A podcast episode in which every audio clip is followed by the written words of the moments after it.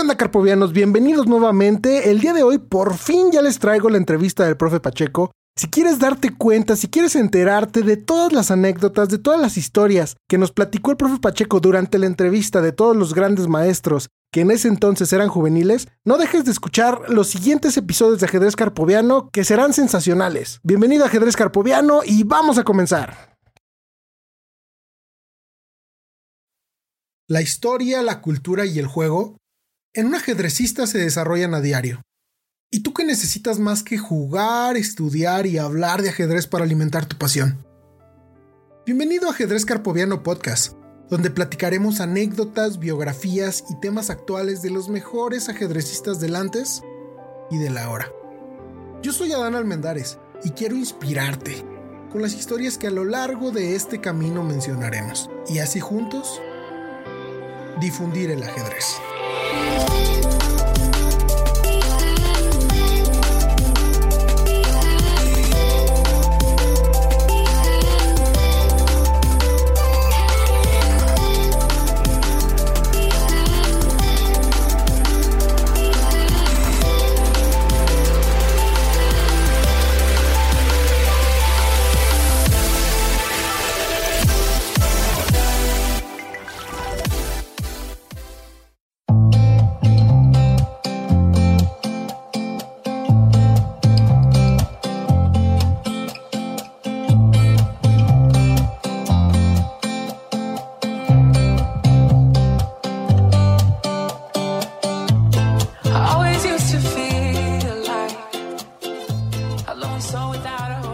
Carpovianos? Bienvenidos nuevamente. Ya estamos en el episodio número 6 de Ajedrez Carpoviano Podcast. Como ya es típico en todos nuestros capítulos, quiero agradecerles a todos, de verdad, muchísimas gracias por este crecimiento. Cada vez somos más ajedrecistas en esta comunidad de Ajedrez Carpoviano Podcast. Y aprovechando este tema, quiero agradecer a una persona en especial. A una persona que fue la primera en comunicarse conmigo, la primera en expresarme lo mucho que le gustaba la información, lo mucho que le gustaba el podcast. Y pues por eso se lleva un saludo muy especial. Esta persona es Jorge Luna de Club México en chess.com. De verdad, muchas gracias por, por tus palabras, son muy alentadoras. Esto me llena de alegría y me llena de energía para poder continuar con este proyecto. Pues bueno, vamos entrando en materia. El día de hoy, por fin, les traigo la entrevista con Edgardo Pacheco. Esta entrevista en lo personal fue muy especial y yo considero que contiene muchísima información súper, súper importante, muchísima información que a todas aquellas personas que queremos ir mejorando en el ajedrez, ir mejorando en la vida, ya que tocamos muchos temas de la vida, muchos temas de viajes, muchos temas de, conocer a las personas, muchos temas de valores de las mismas personas, que al final de cuentas pues nos pueden ayudar a crecer como persona. Entonces espero de verdad les guste, espero de verdad les sirva como a mí me sirvió. Y no queda nada más que vamos a entrar en la entrevista y muchísimas gracias al, profe Pacheco por, por todo su tiempo, porque sí nos llevamos un muy muy buen tiempo haciendo la grabación. Antes de empezar, quiero pedirles una disculpa a todos por la calidad del audio que, se escucha en la entrevista, ya que, ya que no es la mejor, se, escucha un poquito de eco, hice todo lo posible de lo que está en mis conocimientos técnicos para mejorar el audio. Pero este, pues ahí les pido una disculpa, ya que yo sé que se merecen el mejor, la mejor calidad de audio, pero pues aún así se entiende correctamente eh, la entrevista. Sin más ni más, arranquemos con la entrevista.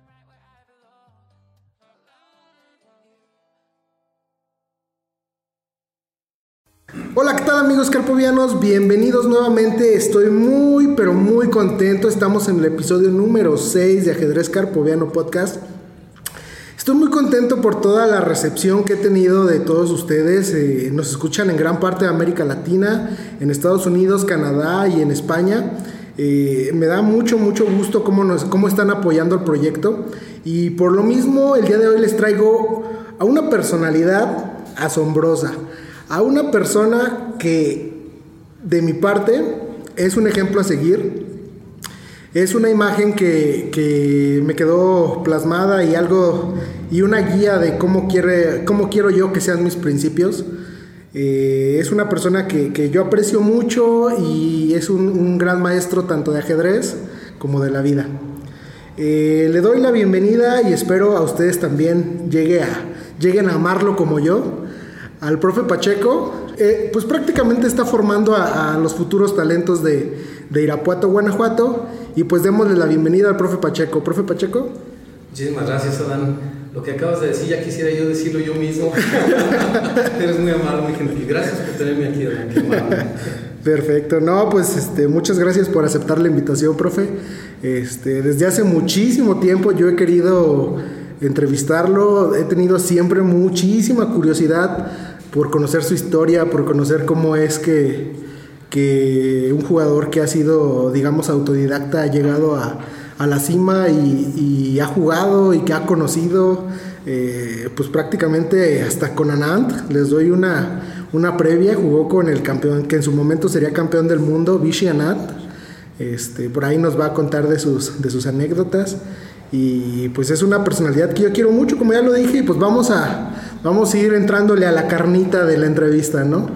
Este, por ahí, lo primero que me gustaría que me dijera, profe, es sus inicios. ¿En qué año nació? Y su nombre completo, cómo ha sido su familia. Ok, eh, mi nombre completo es Juan Edgar Pacheco Vega. Eh, mis papás, Arturo Pacheco, que fue mi maestro, mi primer maestro y el gran motivador, no nada más del ajedrez, sino en realidad de, de, la vida. Eh, éramos cinco, somos cinco hermanos, yo soy el segundo. Mi papá decía que el segundo era el hijo sándwich porque el, primero tenía todo ganado, ¿no? el cariño de los abuelos, de los papás, de todo el mundo. Y entonces el segundo tenía que competir contra el hermano mayor. Y luego viene el tercero, entonces te ponen en medio de dos, ¿no? En, en medio del consentido natural y en medio del chiquito. Entonces, según esto, tiene una psicología muy sui generis, muy especial ser el hijo segundo. Y tú ves en la historia muchos hijos segundos son gente normalmente luchadora, que le gusta eh, guerrearle, que le gusta pelear, son, son luchones, digamos. Claro, claro. Así es.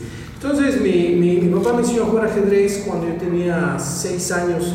Yo nací en el 1966. En ese momento estaba en su apogeo el match por el campeonato del mundo entre Fischer y Boris Spassky y después eh, les voy a comentar algo que me llama mucho la atención de una final muy controvertida de básquetbol justamente el mismo año. Pero bueno, ya platicaremos de eso después.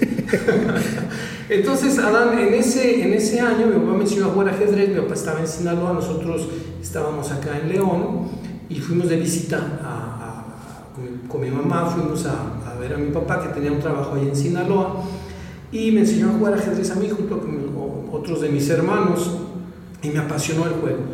Mi papá tenía la casa inundada de libros, tenía todo tipo de libros, pero había unos en particular de Fred Reinfeldt que tenían monitos, entonces me llamó mucho la atención y yo estaba apenas aprendiendo a leer. Entonces, a la par de que me enseñó a jugar ajedrez, también me, me, llamó la atención esos eh, libros de ajedrez de Reinfeldt con monitos. Entonces, le llamé, me llamó mucho la atención y los tomé como de juego y empecé a ver algunos, algunas estrategias de aperturas y también tenía una serie de tres libros, creo, donde hablaba de medio juego y finales. Entonces, me devoré esos libros, básicamente. ¿Qué edad tenía eh, en ese entonces? Yo tenía seis años, soy de 66, en 72 tenía justamente seis años. Seis añitos, ¿y ya se había echado esos libros? Fueron mis primeros libros que leí, esos tres de Fred Reinfeldt. Luego, mi papá vio que me gustaba mucho el ajedrez, entonces empezamos a jugar eh, bueno, eh, nosotros habíamos ido de vacaciones a Sinaloa, nos regresamos y al poco tiempo mi papá se regresó de Sinaloa. Después de 30 años, eh, él nos explicó por qué se había regresado de Sinaloa, ¿verdad? No sé si lo puedo decir en este canal. Pero... Más, adelante en su momento. Más adelante lo decimos. Pero nos regresamos nosotros con mi mamá a León y mi papá regresó al poco tiempo, tuvo que regresar al poco tiempo a León y entonces me empezó a dar clases más seguido de, de ajedrez, de estrategia y jugábamos mucho. Y luego me compró unos libros de Alekin, eh, se llama justamente Mis mejores partidas de Alekin. Claro, Yo creo que ese fue el mejor libro que, que, que, disfruté en esa época. Ya, y por ejemplo, eh, él, ¿qué, ¿qué, conocimientos tenía de ajedrez? ¿Qué nivel tenía de ajedrez su papá? En aquel entonces mi papá era muy aficionado, más bien el, el, que jugaba mejor en aquel entonces era mi abuelo, que y yo no tuve la fortuna de conocer porque mi abuelo murió, mi abuelo era médico militar, él fue realmente quien estudiaba ajedrez en León, tenía los libros de Botvinnik, hizo una escuela ahí en León de, ajedrez, de cómo se jugaba ajedrez con técnica y ganaba todos los torneos locales, mi abuelo, el doctor Rafael Pacheco. Eh, sin embargo, mi abuelo, que por cierto estaba haciendo un experimento, muy interesante de, de, determinación, de inducción sexual, inducción sexual, eh, no aceptó cambiar de nacionalidad y, irse a otro país porque era médico militar. Entonces dice, no, yo me quedo en México, pero murió muy joven. Murió joven porque le dio una embolia el 10 de mayo precisamente. Entonces, pues se quedó todo su proyecto de, inducción sexual eh, con los animalitos, es decir, él inyectaba cuyos, vacas, conejos, para tratar de inducir eh, el sexo en los animales y después en las personas con, eran hormonas esteroides, no recuerdo bien qué tipo de, de hormonas se inyectaba a, a los animales, pero su, su, objetivo era la inducción sexual, es decir, que hubiera un porcentaje altísimo de, de machos o de hembras, claro, ¿no? claro, durante el embarazo, me imagino. En las primeras semanas cuando se formaba el cigoto, entonces eh, todavía no estaba determinado el sexo, entonces él inducía el sexo. ¿no? Entonces era un experimento muy, muy avanzado, estamos hablando de los años 60, 65, 66, 67, que que murió. Los americanos, que son gente muy inteligente y muy, muy lista, le habían hecho la invitación de que se fueran a Estados Unidos. Para continuar con sus estudios. Sí, exactamente, generar una patente, etc. Pero él no quiso, era pues la gente de antes, ¿no? Decía, no, muy nacionalista, yo soy mexicano y más siendo militar, pues no se iba, no se iba a cambiar de nacionalidad para pasar el experimento a otro lado y se murió y ya se quedó todo, ¿no? Yeah. Pero él, él era realmente quien sabía jugar ajedrez, Adán, Yeah. eh, ajedrez de escuela me refiero. Él estudiaba las partidas de Botvinnik, las partidas de Mijail Tal, que había sido campeón del mundo en el 60 y luego perdió el campeonato con Botvinnik, Claro, entonces... Eh, fue una historia interesante. Yo no lo pude conocer porque él murió en el 67. Yo tenía meses de nacido y realmente no, no recuerdo nada de él. Claro. Pero él fue quien, quien formó realmente el ajedrez en León. Y luego él enseñó a mi papá y mi papá me enseñó a mí. Claro, entonces todos los libros que usted tenía en su casa eran prácticamente de su, de su abuelo. Unos libros de Botvinnik eran de, de, de, mi abuelo, exactamente, sí. Pero ese libro de Alekhine, ese me lo compró mi papá específicamente porque vio mi interés y a mí me apasionó el ajedrez. Y más viendo las partidas de Alekhine. Sí, claro, bien. Imagínate con el estilo tan dinámico que Tan tiene. dinámico, sí, sí, sí. Varias generaciones de ajedrecistas, ¿no? Es eh, por igual y a lo mejor esos fueron los frutos de, del mismo trabajo de su abuelo, su papá, y pues ahora que usted haya llegado tan lejos, ¿no? Gracias. gracias. Eh, bueno, me gustaría saber también un poquito de cómo fue su infancia, eh, cuáles eran las actividades que más le gustaban, aparte del ajedrez, o, o qué otros eran sus intereses cuando era, era niña. Bueno, nosotros, nosotros de niños pues éramos cinco, éramos cinco hermanos, pero los tres grandes éramos muy cercanos. El mayor Arturo me llevaba, me lleva todavía año y medio, yo soy el segundo, y yo le llevo año y medio al siguiente, que es Rafael, en mi casa, en mi familia hay montones de Rafaeles, mi abuelo, mi hermano, un tío en paz descanse, los hijos de mi hermano, el hijo de mi hermano, Rafael, muchos Rafaeles. Entonces, pues jugábamos en la calle, jugábamos fútbol, jugábamos a la canica, jugábamos a la rayuela, todos los juegos que por allá no existen, ¿no? Son la prehistoria. Claro. Eh, jugábamos fútbol, este, éramos muy competitivos entre nosotros. Entonces, casi cada día nos, nos peleábamos. Nos peleábamos por la menor cosa. Jugábamos tenis, competíamos en tenis. Jugábamos, íbamos a nadar también. Mi papá nos enseñó a nadar y competíamos nadando. Eh, jugábamos básquetbol, competíamos en el básquetbol. En todo éramos súper competitivos, los tres grandes sobre todo. Este, luego mi papá le llevó un caso a un pianista muy famoso, el maestro Félix Villanueva, y él en agradecimiento le dijo a mi papá, pues voy a, le, le, dio un piano muy barato y luego nos empezó a dar lecciones de piano. Entonces fue una infancia muy bonita, muy completa, muy intensa y este, yo no tengo más que agradecerle a, a Dios la, la, infancia que nos dio, a montones de cosas que hacíamos. Y siempre, pero siempre terminaba todo en pleito, ¿no? Qué bonito. Éramos muy competitivos los tres grandes. Qué bonito, qué bonito. La verdad, este, me da mucho gusto escuchar eso y, y pues parte como de lo que decía a los papás de, de, las Polgar, ¿no? Hay que ser, tiene que ser una juventud muy completa para poder llegar a, cre a crear los, los, genios, ¿no? Este, igual le atribuyo por algo tanta genialidad de usted, profe. Yo creo que es mucha, mucha suerte, realmente, realmente, suerte de, haber nacido en un seno familiar eh, muy nutrido, muy nutrido, ¿no? con mucho aliento. Mi papá nos alentaba y nos decía, ustedes pueden, ustedes pueden, todo lo que fuera, ¿no? Entonces era muy positivo el ambiente, eh, positivo y competitivo. Entonces después aprendimos a colaborar, ¿eh? pero eso ya de grandes, de 15, 16, 17 años, de, de chicos, era pura competencia, pero la disfrutábamos, ¿eh? la disfrutábamos al máximo.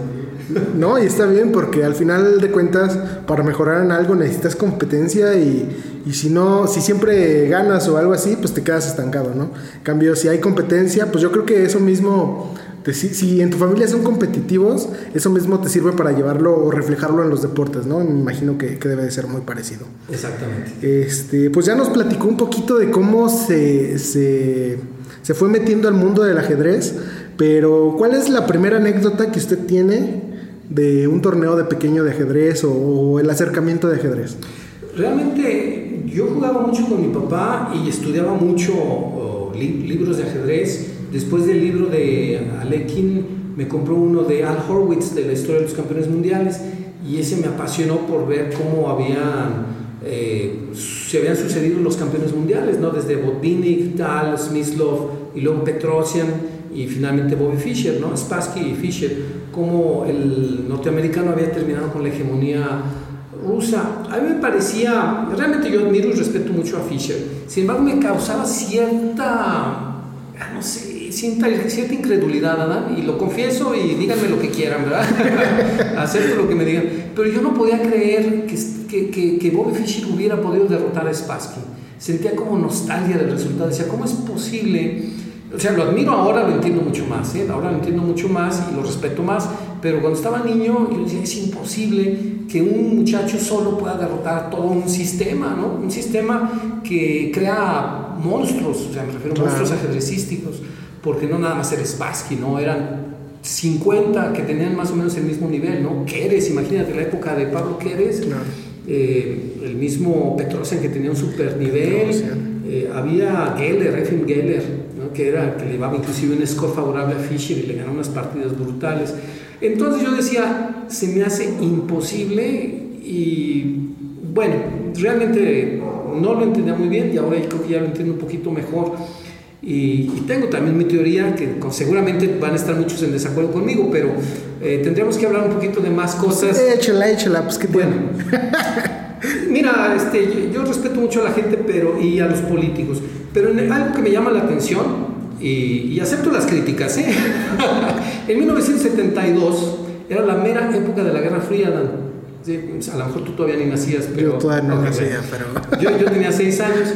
Ahora que he estudiado un poquito de historia, me doy cuenta que eh, muchas decisiones tienen un impacto no nada más deportivo, sino político. La Guerra Fría pues, era brutal, ¿no? Porque las consecuencias podían ser catastróficas. Entonces, ahora pienso, ahora pienso, los americanos eran la hegemonía en básquetbol. No perdían no solo un campeonato, no perdían un partido, ¿sí? Y hay un partido, las Olimpiadas de Múnich, en la final entre Rusia y Estados Unidos, o la URSS y Estados Unidos, donde en el mismo año en que Estados Unidos le arrebata el campeonato mundial a los rusos o a los soviéticos de ajedrez, de ajedrez los rusos les quitan el campeonato olímpico a los americanos, digo. Qué coincidencia. Y también tengo entendido que cuando Fischer estaba a punto de, de renunciar al match contra Spassky, Kissinger, que era el asesor de Nixon, le habló y le dijo, no, continúa, ¿sí? Bueno, muy bien. Y por otro lado, por otro lado, que la gente no lo liga, pero a mí se me ocurrió ligarlo, en el último, los últimos tres segundos de la final del campeonato de básquetbol entre Estados Unidos y la Unión Soviética, los rusos iban liderando todo el partido, hasta que en el último, último, último momento del partido de básquetbol, Collins roba un balón y le hacen foul. Van un punto abajo los americanos. Bueno, también quiero decirte algo, Adán. Esos dos tiros que hace este muchacho, yo creo que son, yo creo que tienen más valor que si tirar un penalti, eh, no sé, Ronaldinho en la final. Porque tú dices, se, se, se preparó y se, preparó, estuvo rezando, estuvo... No, tardó yo creo que 5 segundos en tomar el balón y con una confianza, un muchachito de tendría 18 o 20 años, encestó los dos tiros. O sea, ni siquiera tomó aire para, para hacer esos tiros. Y eso está en internet, ¿eh? O sea, yo les invito a todos tus eh, escuchas a todos tus eh, podcasters. podcasters que vean ese eh, esa, esa, final de Rusia, de la Unión Soviética con Estados Unidos de, de básquetbol, este, Adán, y vean esos tiros que hace este muchacho Collins. ¿eh? No tardó nada en agarrar el balón, no, no, se, no, no, tomó 30 segundos para concentrarse en lo que era el partido y decir, no, con una confianza en la soltura que es envidiable un muchachito de 18, 20 años, los metió los dos, así tranquilo, ¿no? Eso es lo que es tener huevos. exactamente, exactamente. Entonces, eh, inclusive yo les pregunto a mis alumnos de la universidad, a ver muchachos, sucedió esta situación, ¿qué harían? No, pues no sé, rezaría, eh, me, prepararía, tomaría aire. No, este muchacho tan tranquilo llegó y metió los dos tiros. Entonces, ahora Estados Unidos iba un punto arriba contra el pronóstico. Claro. ¿Qué pasó después de eso? Se acaba el partido, perdón, los rusos piden tiempo extra, tienen tres segundos y mandan un pase y fallan y los americanos se ponen a festejar, a festejar la medalla de oro y todo el mundo festejando y tú lo ves en el, en el video en YouTube, lo puedes ver. Claro, claro. Y de repente todo, se para todo y empiezan las protestas y, los rusos, los soviéticos dicen, no, no, esperen, nos faltan segundos. Y entonces regresan el, el, el, reloj tres segundos porque según eso no habían utilizado el tiempo correctamente. Y entonces meten a un lanzador de, de pases de extremo a extremo a la cancha y le mandan el pase a Belov y entonces él encesta. Y los rusos ganan la Olimpiada de Básquetbol por un punto. Por un punto terminando con un pase de cancha de extremo a extremo. ¿eh? Búsquenlo, búsquenlo en, en internet. Está formidable. Bueno, la gente habla de esa anécdota y habla de la anécdota de Fischer Spassky, pero no hablan de las dos anécdotas juntas, al mismo tiempo y este y de que claro que pueden estar entrelazadas, ¿no? Por ahí puede haber algo. es nomás una anécdota que yo quería mencionar, pero obviamente con mucho respeto para tanto para los equipos de básquetbol como para los jugadores de ajedrez. Ya, no, pues súper interesante, profe. Este, la verdad, yo solo de, de, la partida, o bueno, del match entre, entre Bobby y Spassky, estoy relacionado solamente con la película de, de, Sacrificio de Peón, por ahí maneja un poquito de esos temas. Y la verdad, yo creo que en su momento aquí en Ajedrez Carpoviano vamos a llegar a hablar de, de ese match y muy probablemente a lo mejor profundizamos un poquito más en esa parte para ver toda la controversia que pudo haber del match, ¿no? Entonces, eh, pues en su momento lo vamos a tocar y ojalá Ojalá a lo mejor le robo algunas palabras de algunas anécdotas de lo que comentó para ese podcast. Claro que sí, Adam. Este, pues bueno, continuamos con las preguntas. Eh, la, la, más importante y digamos que un parteaguas entre antes y el después, ¿qué fue lo que lo hizo apasionarse del ajedrez? Eh, cuando yo tenía 13 años ya había alcanzado un buen nivel de, de ajedrez en León y iba al club, al círculo mutualista, donde iban casi todos los jugadores a jugar ajedrez ahí, y estaba listo a jugar mi primer torneo, iba a ser el primer torneo que jugaba yo eh, en, en, León, bueno, fuera de los torneos infantiles, ¿no? ¿Usted con cuántos años? 13 años. 13 años. ¿Y de preparación? De preparación pues, desde los 6 años. Desde los 6, o sea, eran 7 años. 7 años de preparación, sí. Iba a jugar mi torneo, el primer torneo serio, digamos, en León, y tenía la opción de jugar en primera fuerza o en segunda fuerza. Segunda categoría, la primera fuerza que era la más fuerte, donde jugaban los adultos, donde jugaba todo el mundo, y la verdad es que yo ya les ganaba a la mayoría. Entonces, como era mi primer torneo, pues los amigos me decían, mira, pues métete a segunda, al cabo ganas fácil y ya después te metes a primera. Y me, me estaban convenciendo, ¿no? Y entonces consulté con mi papá y me dice, ¿cómo te vas a meter a segunda si ya les ganas a todos en primera? No, tírale a lo grande. Y ese fue un momento clave porque eh, la verdad es que me dio siempre mucha confianza y lo que yo hice fue jugar en primera fuerza. Hice siete puntos y medio de ocho y gané el primer lugar con punto y medio de diferencia en el Campeonato Municipal de León. Ya, y, o sea, ganó ese, ese trofeo y las coronas para usted, ¿no? Exactamente, sí, porque era realmente para ese entonces, ahora ya hay muchos campeones de, de 13, 10 años menos, ¿no? Pero en aquel entonces en, en León no era tan común, entonces sí fue algo novedoso. Pero pues de aquí cabe mencionar que, o sea, fueron seis años de preparación, siete años de preparación para pues lograr eso, ¿no? O sea, su, su, torneo más importante y lo ganó, pero fueron pues a base de sacrificio, a base de, de estar estudiando, estar leyendo libros. Sí, Adán, realmente cuando haces lo que te gusta, ni sientes que pase el tiempo. Tú estás contento haciendo lo que haces y, lo disfrutas, ¿no? Aparte, sirvió un propósito adicional. Eh, ya cuando me estaba, yo me, devoraba los libros que me compraba mi papá, entonces no sé cómo llegó a mis manos una revista inglesa de ajedrez y al final tenía un catálogo de libros que se podían pedir a Estados Unidos, entre esos era uno que se llamaba The Practical Chess Endings de Pablo Queres, ese libro es una maravilla. Y entonces eh, yo le dije a mi papá, oye, mira este, este libro buenísimo, dice, ah, pues pídelo. Entonces pedimos, bueno, yo pensaba pedir ese libro, pero realmente pedí cinco libros, ¿no? entonces pedí ese libro, pedí otro de, que, se, que se llamaba How to Open a Chess Game, donde había un capítulo escrito por diferentes eh, grandes maestros, Petrosian, Vladimir Hort y otros más. Entonces ese libro me gustó mucho también. Había un libro de, de Jan Timan, de Art of Chess Analysis, que también fue una maravilla porque explicaba pocos juegos, pero con un detalle tremendo. Entonces, Claro. eh, yo creo que fue una, una gran adquisición esos libros que mandamos pedir a Estados Unidos y, y eso ayudó a, a fortalecer mi juego más todavía. Entonces, por ejemplo, usted con la edad de 13 años eh, ya, ya hablaba un poco más de inglés.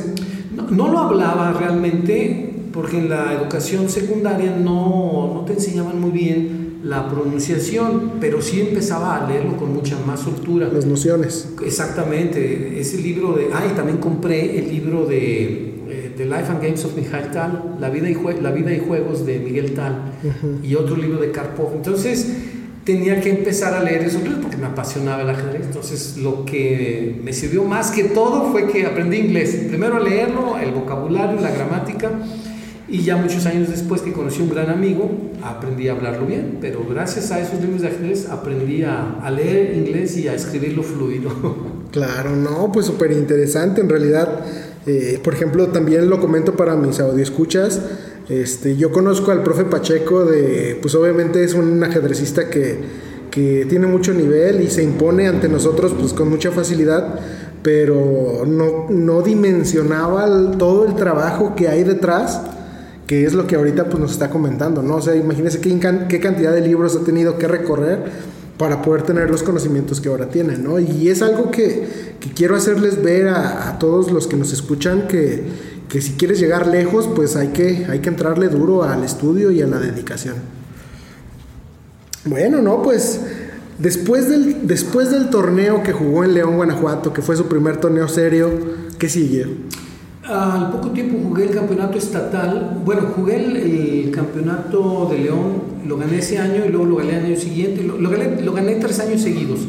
Al año siguiente, cuando tenía 14 años, me invitaron al campeonato estatal y la primera participación quedé en segundo lugar. Perdí una partida contra un muchacho muy, muy, muy serio para jugar que me impresionó mucho, se llamaba Jesús Obregón entonces esa derrota me causó un tremendísimo dolor, aunque tenía yo 14 años, de todos modos me causó mucho dolor, entonces me, me, me sirvió mucho porque entonces empecé a tomar el juego con mucha más seriedad, eh, empecé a estudiar mis propias partidas, ver mis propios errores y al año siguiente, a los 15 años, gané el campeonato estatal de Guanajuato y eso lo gané tres años hasta que luego tuve que entrar a la universidad, pero fue cuando realmente le agarré mucha pasión al juego. Ya. ¿Y, ¿Y, qué fue? ¿Sabe qué fue de ese, de ese tal Jesús Obregón? ¿Qué tanto daño le causó y tanto bien?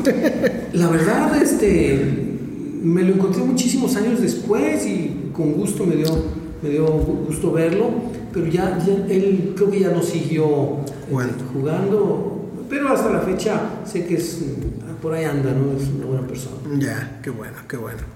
Premios que ha ganado, los torneos que ha ganado, no, no los conocía, la verdad. Eh, ya cada vez lo estoy apreciando todavía más. Ahora, ahora estoy este, pues entendiendo ¿no? la calidad de profe que ahora tengo. Este, y pues bueno, a seguir, a seguir trabajando y a seguir viendo, a seguir creciendo, ¿no? Después de, de, ese torneo, esos tres campeonatos, ¿qué siguió? Había clasificaciones a los torneos zonales, entonces eh, en el primer torneo zonal que, que jugué, me encontré con un muchacho que era entonces una joven promesa, más joven que yo, pero que era un verdadero ejemplo de seriedad, de profesionalismo y, y, y de apoyo inclusive no nada más de su familia, en ese, en ese sentido éramos muy parecidos, a mí me apoyaba mucho mi familia y a él también, pero él tenía una gran ventaja de San Luis Potosí y es muy conocido, es ahora gran maestro, inclusive se llama Gilberto Hernández, eh, lo apoyaba mucho el, el, Estado, el Estado lo apoyaba muchísimo. Eh, la federación, la, asociación estatal lo apoyaba muchísimo. Era un muchacho muy disciplinado, muy serio, muy correcto y y realmente ahora entiendo mucho de, ahora entiendo mucho más por qué llegó tan lejos él. Entonces, eh, nos empezamos, nos conocimos en esos torneos zonales. Las primeras partidas las, las empatábamos. Yo, la verdad, las empataba con dificultad, pero normalmente empatábamos. Había otro muchacho muy brillante, muy valioso y excelente persona en Aguascalientes, que se, eh, González Mata, Jesús González Mata, que hasta la fecha tenemos amistad con él. Y se, se, volvió algo muy bonito, Adán, muy bonito, porque entonces empecé a viajar por la República y empecé a conocer gente. Uh, uno de los torneos que más eh, satisfacción me causó fue mi primer nacional juvenil en la Ciudad de México. Eh, en ese entonces había muchachos prometedores que ahora son, pues aquí para el nivel de México, pues, son leyendas, ¿no? Son gente muy respetada, como Roberto Martín del Campo, eh, Rafael Espinosa, eh, Almeida, gente que pues, es muy conocida aquí a nivel nacional, ya tienen cada uno sus, sus academias, el mismo Gilberto Hernández. Y en el primer torneo que jugué, tuve la fortuna de conocer un muchacho de México, muy buen muchacho que me hospedó en su casa, se llama Juan Luis Obregón, y como llegábamos como los muchachos, Ay, pues, ¿dónde te quedas? Pues quédate aquí en mi casa, me invitó, muy, muy gentil. ¿Qué edad tenía para ese entonces? Yo tenía 17 años. 17 años. Entonces me quedé en su casa, empaté la primera partida y empecé a ganar y ganar y ganar y ganar. Y llegó un momento en el que en la sexta ronda, Roberto Martín del Campo llevaba 6 de 6. ¿Ese, juve, ese juvenil era sub qué? Sub 20. Sub 20. Sub 20. Y en la sexta, quinta ronda sexta, Roberto Martín del Campo llevaba todas las victorias y yo iba bajito de él por medio punto. Y obviamente él era el favorito y era un desconocido en México. ¿Usted? Yo era un desconocido en México, sí, en la Ciudad de México no me conocían muy bien. Y entonces jugamos una partida muy, muy bonita. Yo creo que Roberto, que tenía muy buen nivel ya entonces, mm, pues, no, no puedo hablar por él, pero pienso que subestimó un poquito. Me subestimó un poquito, pienso yo, y entonces jugó con un poco de, no sé si decir indiferencia o descuido, pero el caso es que cayó en una trampa y en 22 jugadas estaba casi casi en caque mate, ¿no? Órale. fue una verdadera paliza. Y él tenía un estilo muy brillante, muy, muy sólido, pero muy, perdón, muy sólido, muy agresivo, muy dinámico. Sin embargo, el mismo Juan Luis me dijo, ¿sabes qué? A Roberto le gusta mucho atacar, pero se siente incómodo cuando tiene que defenderse. Entonces yo jugué una jugada, una partida muy agresiva con el gambito de la defensa india de reina, que jugué H4 y H5 y luego cambié en, G6 y le metí todas las piezas que terminar casi en mate en la jugada 22, ¿no? y entonces todo el mundo estaba sorprendido, quién es este muchacho que le gana a nuestra estrella, ¿verdad? Claro, claro, ardidos, ¿no? sí, exactamente. Por, eso. Y la, en la última partida, sin embargo, una partida un poco controvertida, la perdí contra el ganador, iba a Finlandia.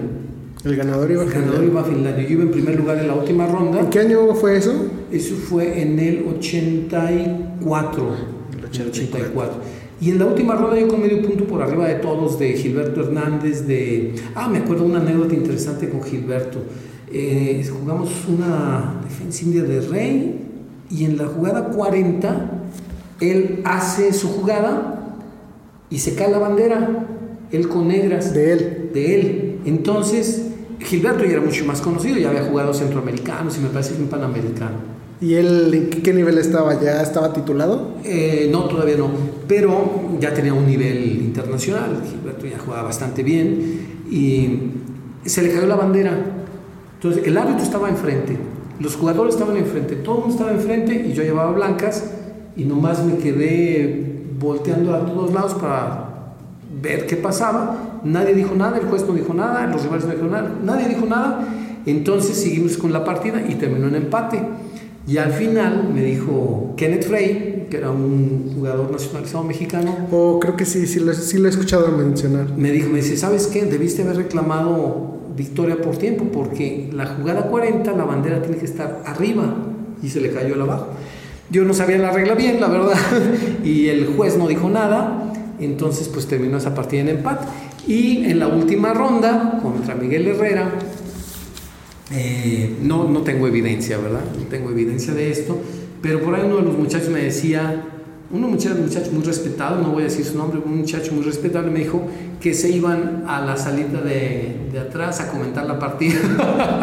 ¿Antes o después o durante? No, durante la partida. ¿Durante la partida? Sí, no, no tengo evidencia, no tengo evidencia y obviamente no quiero demeritar el triunfo de, de Miguel Herrera, que es un muchacho muy serio y muy correcto y todo, pero me quedó esa duda siempre. ¿no? Ya, ya, ya. El caso es que yo jugué la partida débil, él jugó muy bien y él ganó y se fue a Finlandia. Entonces me quedé con esa espinita, Adam.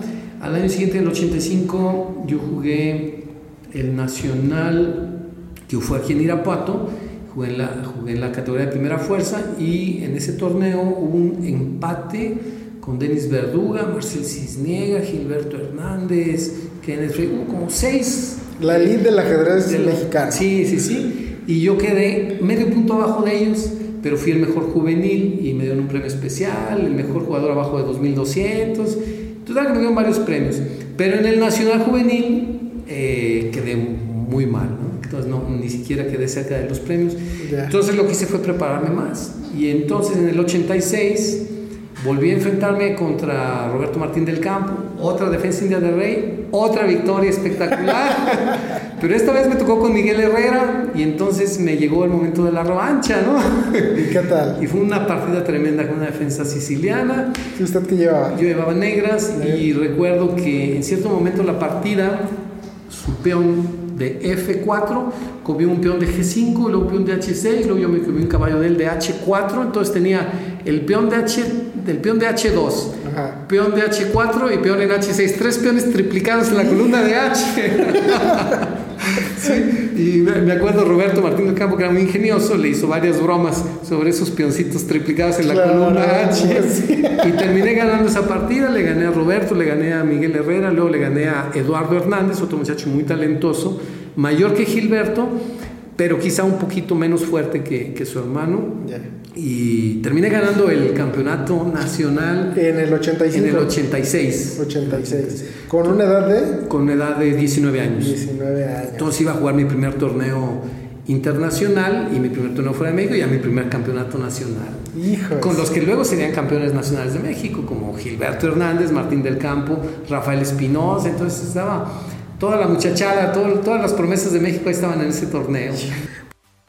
Pues bueno, carpovianos, este es el final de la primera parte de la entrevista al profe Edgardo Pacheco. Espero les haya inspirado, espero les haya gustado mucho la información que se dio. Esta es la primera parte de tres capítulos que vamos a trabajar con esta entrevista. Los tres están súper interesantes. Ahorita vimos cómo fue que el profe llegó hasta ser campeón juvenil de, México. En el siguiente vamos a ver en su primer torneo internacional. Y en el último vamos a ver cómo ha sido su trayecto en la incursión al entrenamiento de los jóvenes promesas. Espero les esté llamando mucho la atención. Y pues no queda nada más que, volver a agradecerles. Y pues quiero mandar un saludo a unas personas muy especiales que, que me han estado apoyando. Son unos amigos del trabajo. Eh, la primera es Carla Villarreal y el segundo es Carlos Garza. Carla me hizo un comentario que me agradó mucho y me, me llenó de energía que, que fue que, que la estaba inspirando. Entonces, como bien lo dice la introducción, no sé si habrá sido sarcasmo, que muy probablemente sí, pero aún así lo tomé de la manera más positiva y pues no queda nada más que, que agarrar esas energías. Y pues en realidad el saludo lo mandé hasta el final para que se tuvieran que chutar todo el capítulo y al final escuchar sus nombres, porque si no se van a quedar a la mitad.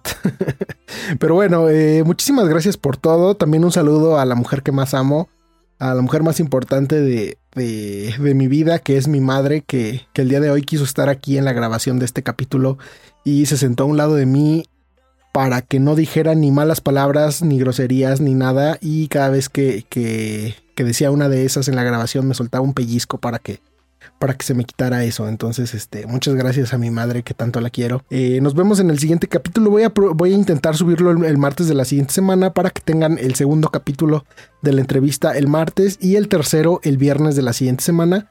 Y así puedan disfrutar de toda la entrevista completa lo antes posible. Sin más ni más, muchísimas gracias a todos. Adiós.